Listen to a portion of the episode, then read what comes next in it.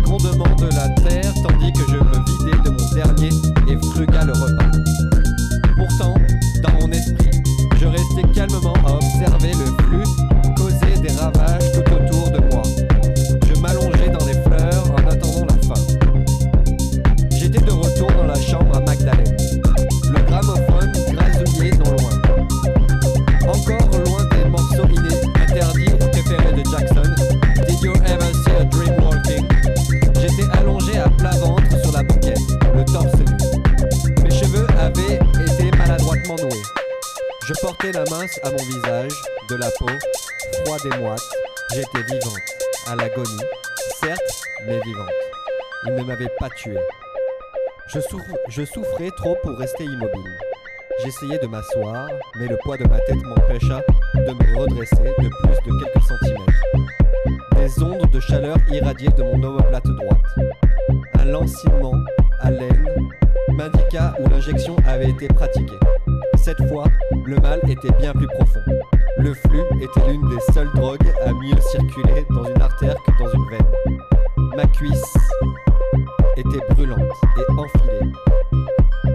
Ma poitrine se soulevait lourdement. Je crevais de chaud. J'ignorais quel rêve m'avait infligé ça.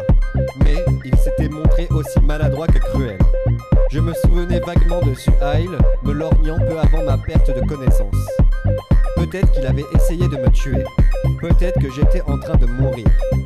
Je pivotais la tête, un feu brûlant dans l'âtre. Et quelques d'autres se trouvaient dans la pièce, mon gardien. Il était assis dans son fauteuil à contempler les flammes. Je lui décochai un regard assassin à travers la pièce, chargé de toute haine que j'éprouvais à travers son égard. Je sentais encore ses mains sur moi, me retenant, m'empêchant de recourir Seb. Ressentait-il la moindre culpabilité pour ce meurtre gratuit? Avait-il une once de compassion pour les pauvres esclaves de la maison amorotique? Je me demandais si quoi que ce soit l'affectait. Même sa relation avec Nashira semblait mécanique. Existait-il quelque chose qui fasse cette créature? Il dut se sentir mon il dut sentir mon regard posé sur lui, car il se mit debout.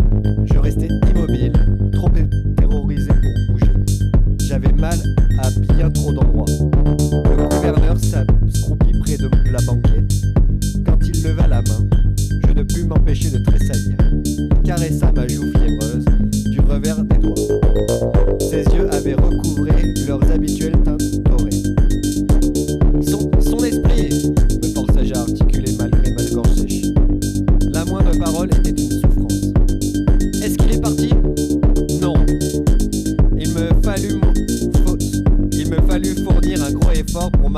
Si personne n'avait dit mélopée, Seb serait contraint de s'attarder.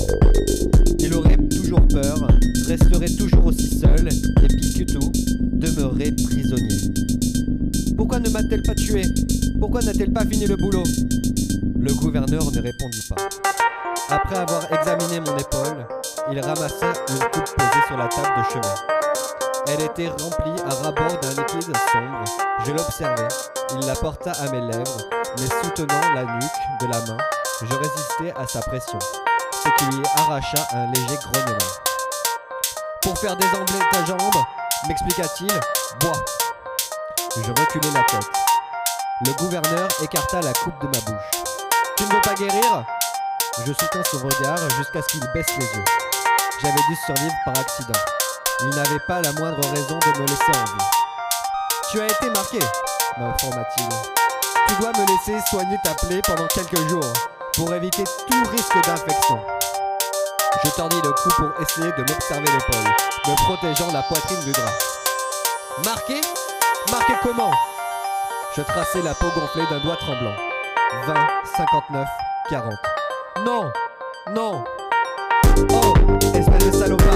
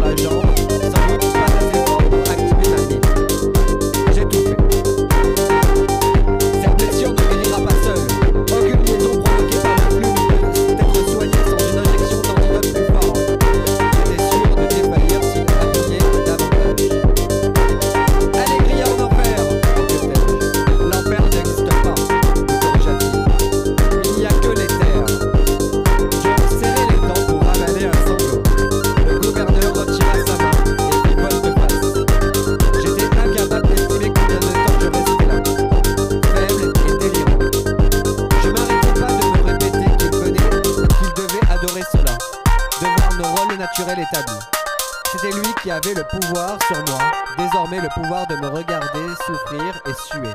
Lui qui possédait le remède. L'aube poignée. L'horloge ticatait. Le gouverneur restait assis dans son fauteuil à entretenir le feu. Je ne savais pas du tout ce qu'il pouvait entendre. S'il espérait que je change d'avis pour le remède, il allait devoir prendre son mal en patience.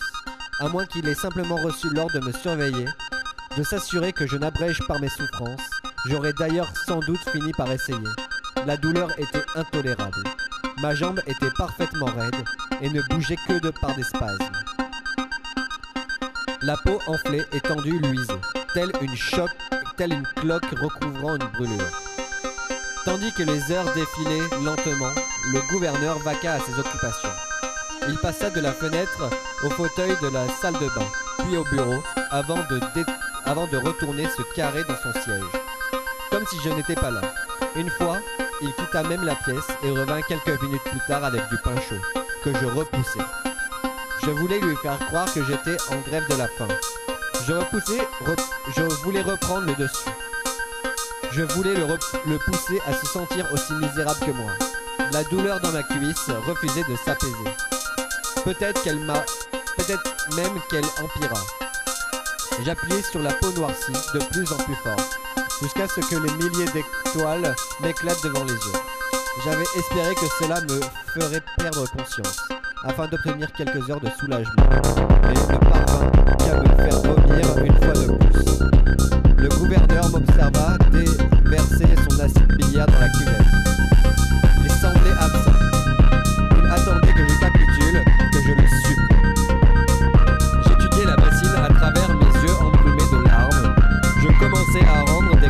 Sang. Ma tête roula sur l'oreiller.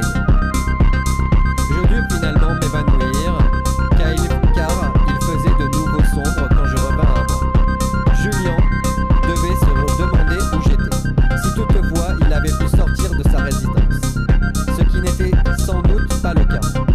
Mon esprit ne parvenait pas à se concentrer sur ce genre de détails, car inexplicablement la douleur avait disparu. Ainsi que cette horrible sensation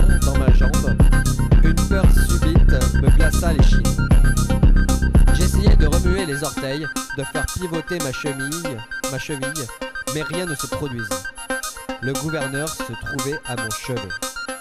J'ai oublié de te préciser que si l'infection n'était pas traitée, tu aurais de bonnes chances de perdre la jambe, voire la vie.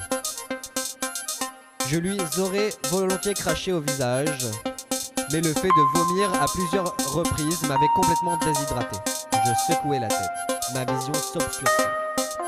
Ne fais pas l'idiote Il m'attrapa la tête et la fit pivoter vers lui. Tu as besoin de ta jambe. Il avait mis dans le, il mille. Car il avait raison.